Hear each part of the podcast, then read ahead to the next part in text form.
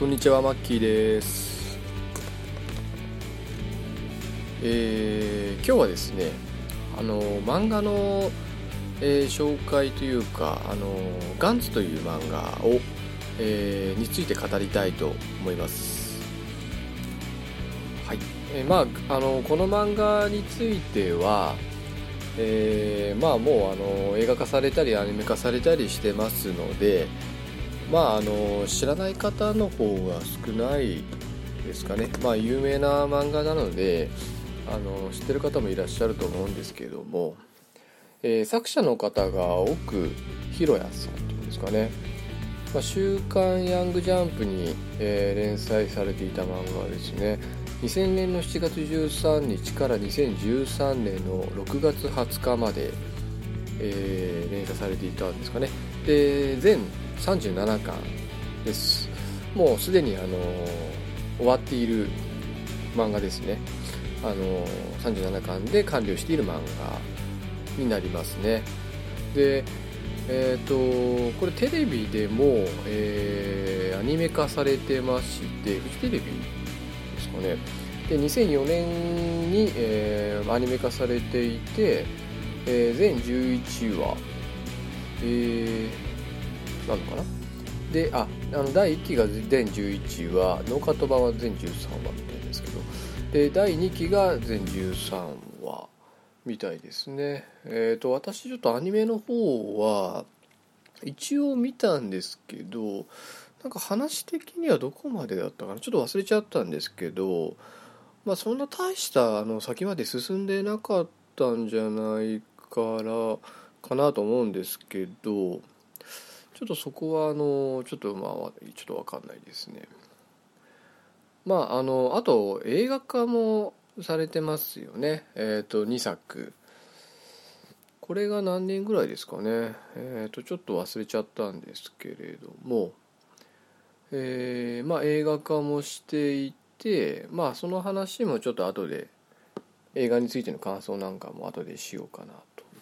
思います。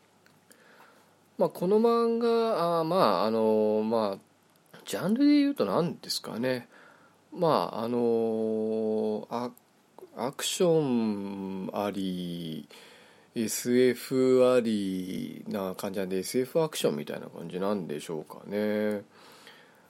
ジャンル的にはですね。まあえっ、ー、とまああとあのよくエログロみたいな表現をされる漫画でしてまああの絵がエロい、まあ、女性の描き方がエロいっていうんですかねあの胸が大きくあのやたら強調されて大きかったりとかあとグログロさがあるんですよね。あのまあ、この漫画の中ではですねそのガンツというシ,、まあ、システムなのか世界の中で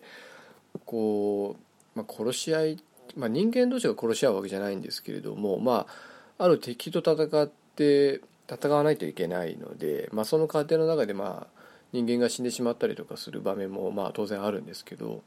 まあ、そこのその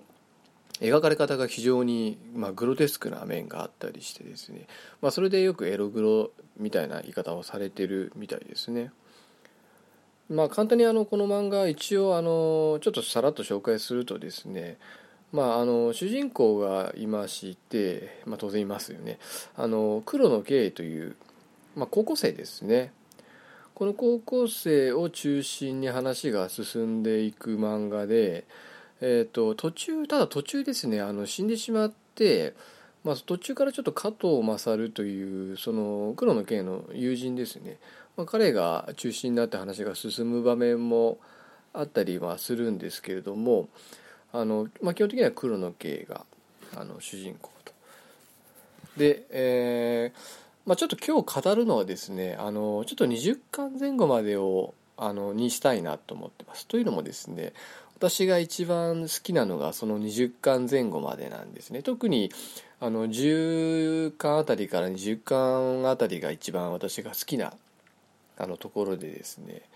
まあ、その辺までを中心に話をしたいなと思ってます。であの序盤、まあ、このあのまあ、ガンツというのがですねえー、なんか切ってみるとなんかあの必殺仕事人って昔あの時代劇のですねドラマがあったんですけど、まあ、それに SF テイストを加えた、まあ、夜にみんなで集まって殺しに行く物語を描いているみたいですね。でなんかあの石森章太郎原作のテレビ番組の「頑張れロボコン」のガンツ先生っていうのが、まあ、いるらしいんですね、まあ、そこから名前を取っているらしいですね。でその採点シーン、まあ、ガンツってですねあのミッションクリアすると採点シーンがあるんですけどそこもなんかロボコンたちの行動を採点する採点するシチュエーションのをパロってるパロディしているらしいですね。まあそれちょっと私も知らなかったんですけどね。まああの、まあ、この漫画のその面白いとこっていうのがですね、まあ、さっきもあのちょっと話したんですけど私はあのその20巻ぐらいまでのあの物語、まあ、要は前前半って言ったんですかね前前半の話が特に好きでですねそこがあの一番私の中ではこの漫画のピークだったんですけど、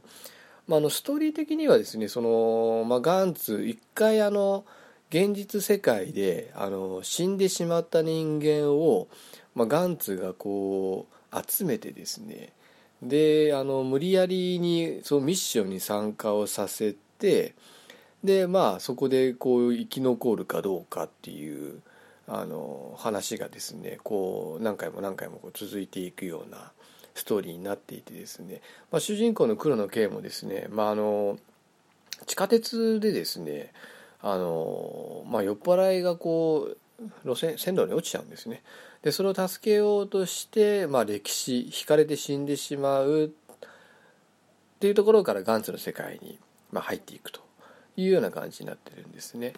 であのまあこの漫画の私は肝だと思ってるのがこの黒の慶ですねあの言ってしまえばその黒の慶の、まあ、あるある意味成長物語というかですね、まあ、黒の慶がこう本物の男っていうかですねその強い男になっていく様を、まあ、特に描いてるのが、まあ、その20巻前後までなんですね。でこの黒の系っていうのがですねあの、まあ、どどんな男かっていうとですねあの非常にあのこう世の中をですねこう見下していてですね何て言うんですかねあのまああのなんか学校ではヒルアンドンとかってあだ名されていてまあ、スポーツにも勉強にもまあな特に関心がなくなんか特に優れている面があるわけでもないなんかその平凡な少年で少しあの世の中を見下しているような、まあ、そんな高校生なんですね。でただですねあの子供の頃は、まあ、小学生ぐらいの時の話ですかね。その頃はあのそのさっき言ったその友人の加藤たちのリーダー的存在でまあなんかあのどんな逆境にも負けないめげない諦めないみたいな、まあ、そんなあのすごい存在だったみたいなんですね。そんな描写があるんですね。ただ高校になってるあの高校の時はそんな面影もなくてですね。なんかすごく何て言うんですかねあのこう冷めた冷めた少年少年なんですね。でそれがですねあのなんでかっていうのがですねこれもあの読み進めると分かるんですけれどもあのまあ両親とあと弟の明とのあの 4, 人4人家族らしいんですけれどもその弟の明っていうのがですね非常にあのなんか優秀らしくてですねで、まあ、両親はもう弟にばっかり期待してその黒の刑にはあまりもう期待もしてないしなんか関心もないみたいでなんかいつもないがしろにされてたらしいんですね。おそらくそういう家族のあの、まあ、黒の剣に対する態度っていうのが徐々に徐々に彼をですねこういう何て言うんですかねあの世の中見下して何も事にも興味がなくてですねやる気のないあの人間像をどうも作っていったようなあの経緯があるみたいなんですね。結果的にはその家族からも愛されずにもう誰も信用できないみたいななんかそんなようなあの少年なんですね。なのであのその序盤はやっぱりあの非常にこう他人のことはあまり考えない自分のことしか考えないようなあの人間として描かれているんですがただあのその幼少の頃のその何て言うんですかねそのサバイサバイバル能力っていうんですかねそこがあの非常に優れていたあのまあ面影面影っていうかですねその能力を発揮してですねあのそのガンツのミッションの中では、まあ、あの見事に生き残っていくんですね。一緒にですねあの他のやつらと。であの他のキャラクターですねそのさっきの加藤勝以外にあの西っていうですね西丈一郎っていうですねあの このキャラクターも出てくるんですこいつはですねあの非常にネクラででなんかあのなんですかね学校ではなんかどうもいじめられてたんですかね。でなんかそのその辺の猫とかをなんかあのガンツの武器で殺したりとかなんかそういう暗い面を持った男がですね序盤にあの仲間として戦うんですが、まあ、こいつがですね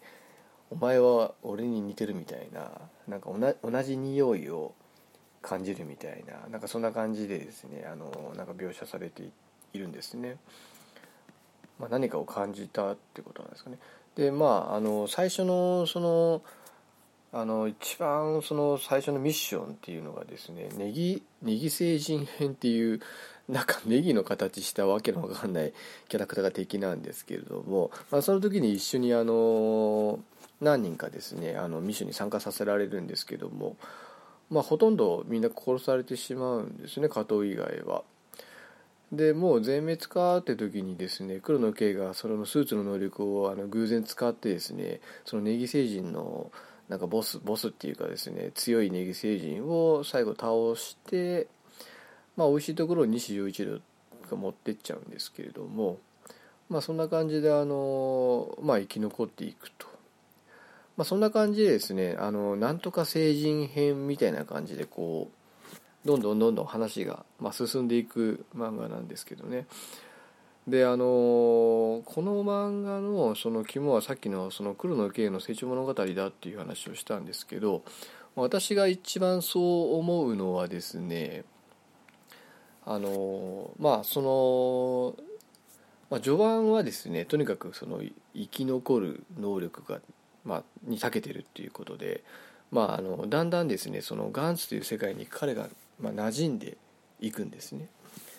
で途中でですねあの岸本圭っていう、まあ可愛い女の子がいてですねまあなんかその子にこうなんか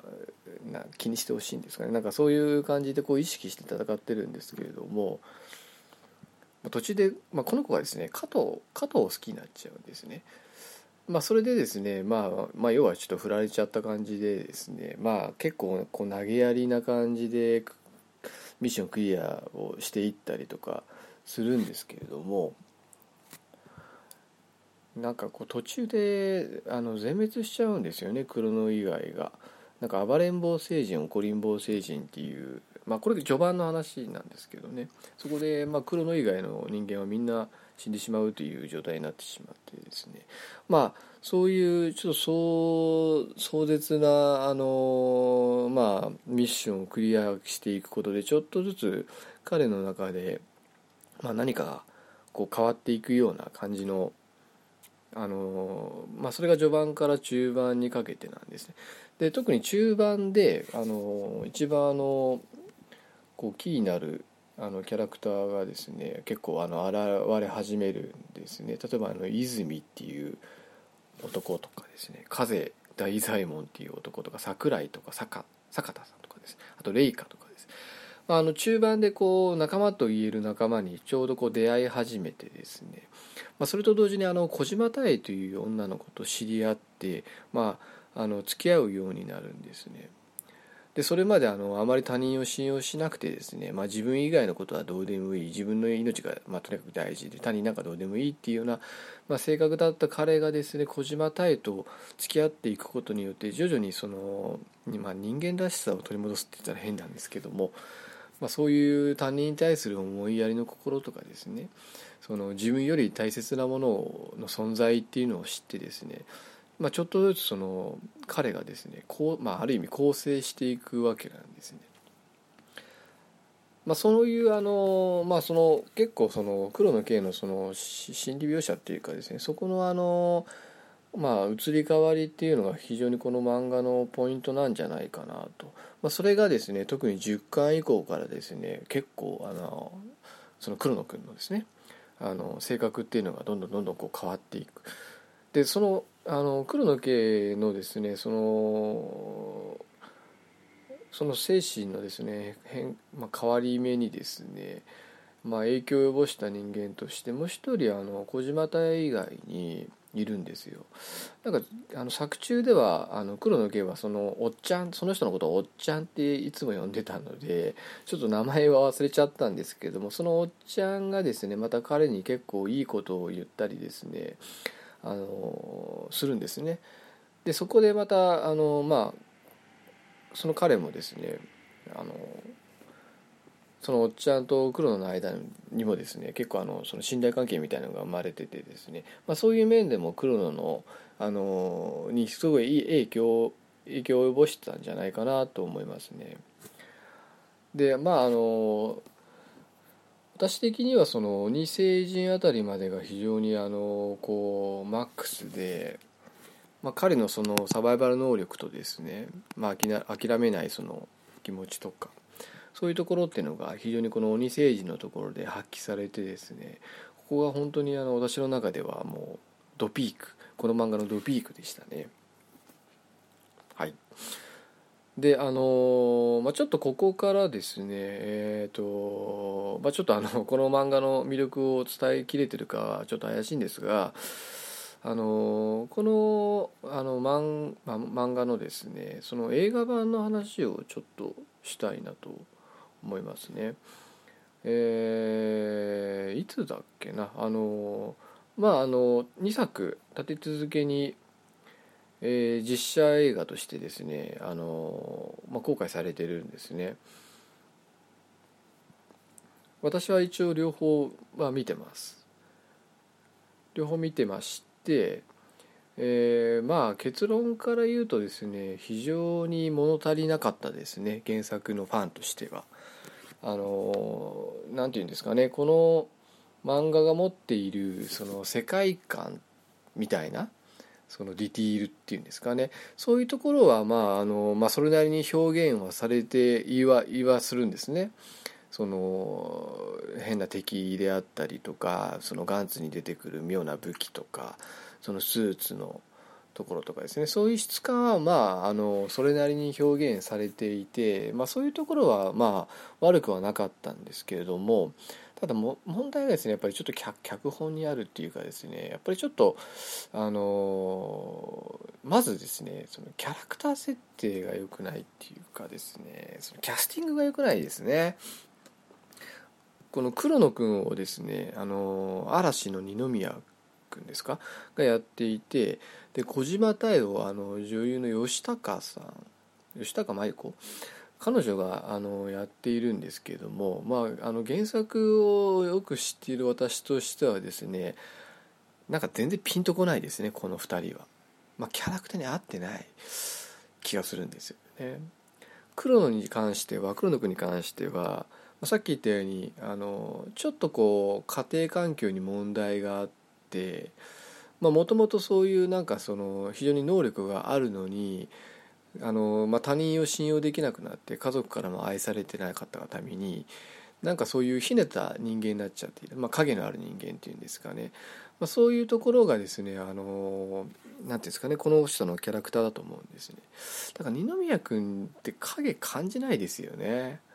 なんか素直そうじゃないですか顔も。あれじゃあねダメだと思うんですよ。全然黒野くんっぽくないんですよ。で吉高の方吉高さんの方も全然小島太江っぽくないですよね。まあちょっとあの小島太江ってちょっとあの控えめっていうかこう暗めで目立たないタイプのちっちゃい女の子って感じなんですね。なんか吉高さんって全然そういう感じのキャラクターじゃないじゃないですかもともとが。で二宮君もそうなんですけどこの2人ってそんなに演技力ないからこう役によって全然ガラッとこう見た目とか雰囲気変わるようなタイプの役者さんたちじゃないですよね。でそうなってくるともう全然原作と違うしまあむしろこの2人にするために無理やりなんか設定も学生からなんか社会人に変えてるじゃないですか。でそれもどうかなって私はちょっと思ったんですよね。なんていうかそこをななんかこうキャスティングありきで脚本考えてるような気がしちゃいましたね。なんで学生にしないんだろう。まあ高校生ぐらいの人間でなんかいい役者見つけるっていうのもまた大変なんだろうなとは思うんですけれどもちょっとまあそこにまずキャスティングに非常に違和感を感じましたね。であと2つ目はですね私がさっき言ったようなその黒の系のその心理描写が全く描けてないんですよ。まああのそこの私がその見どころとしてその黒の系がだんだん成長していくところがまあ一番の私は見どころだと思ってるって言ったんですけども、まあ、そこのところが全く描かれてなくてですねただ単に世界観とこうアクション感っていうんですかねそのアクションだけがあの取り沙汰されちゃっててもう肝心のその黒の系が描けてない。まあ、もっと言うとその黒の圭と小島太の関係がちゃんと描けてない。彼が何のために戦うのかっていう後半特にですね絶対もう周りの人間がかなわないと思ってるような人間になんで彼が諦めずに戦い挑むのかっていうその戦いの原動力になるのもままた小島太だと思うんですね。でそういうところが全く描けてないですしなんかまあまあ映画だからしょうがないんですけどちょっと途中途中はしょりすぎですしね。なんかこうもうちょっとこう全体見てですねもうちょっとうまくこう構成できなかったのかなって、うん、思いますね2作目もなんかちょっとよく分かんなかったですしなんかはしょってはしょってそのヴァンパイアだけは出てきたんですけどな何のためにこいつは戦ってんのか何が目的なのか最後どうしたいのかも全然見ててわけわかんなかったんですよ。それだったら最後鬼星人にして黒野がですねその小島太を生き返らせるために戦うっていう、まあ、ストストーリーでよかったんじゃないかと思うんですよね。鬼星人を最後にも2作目の最後に持ってきて、まあ、前半はストーリー的にはあんな感じでもいいと思うんですけど、まあ、ちょっとあの黒の系のその心理描写とかもうちょっとやるべきだったと思うんですけどね。で鬼星人のところをこう2作目のピークに持ってくればすごくあの感動するいい映画になったんじゃないのかなと思うのになんかすごいもったいないことしている。もったいないっていうかなんか商業目的のために作ってんのかなってちょっと思いたくなりますよね。あの本当に原作を見てですね原作を好きな人が作った映画には私には見えませんでしたね。あのそういう意味ではあのあの昔あのテレビドラマでやってた「のだめカンタービレ」っていうあのドラマをご存知の方いますかね。まあもともとこれもあの漫画でですね。でテレビドラマ化されてその後映画化とかもされてるんですけどあのドラマ見てるとあ多分この原作あこの制作者たちっていうのは多分原作をよく読んでてすごい好きな人たちが作ったんだろうなっていうぐらい結構細かいとこまで細かくなんかそう作ってるんですよあの漫画であのドラマは。あれぐらい思い入れがあってですねあのその好きな人がまあこの漫画の魅力をこう余さずにこう映画化するぞみたいななんかそんな意欲が、まあ、ある映画だったらよかったんですけど私は、まあ、ちょっと2作見た感じではそうは感じなくてなんかすごく商業的になんかやってるなっていう感じで非常にあのもったいない残念悔しいですね。あれじゃなんかガンツの良さ全く伝わってないなっていう私は思いました。はい。まあ、ということでですねちょっとまああまりそのガンツについてうまく、まあ、話せてないとこも多々あったのかもしれないんですけども非常にあのいい作品ですからねあのもしまだ読んだことない方がいたらですね是非漫画版をですね読んでいただけたらまあこれを聞いてですねちょっと興味が湧いて読むあの読んでいただけると非常にありがたいななんて思います。はい、えー、ということで、あのー、今日は、えー、漫画のガンツについて、えー、語らせてもらいました。えー、ではまたあの次回お会いしましょう。さようなら。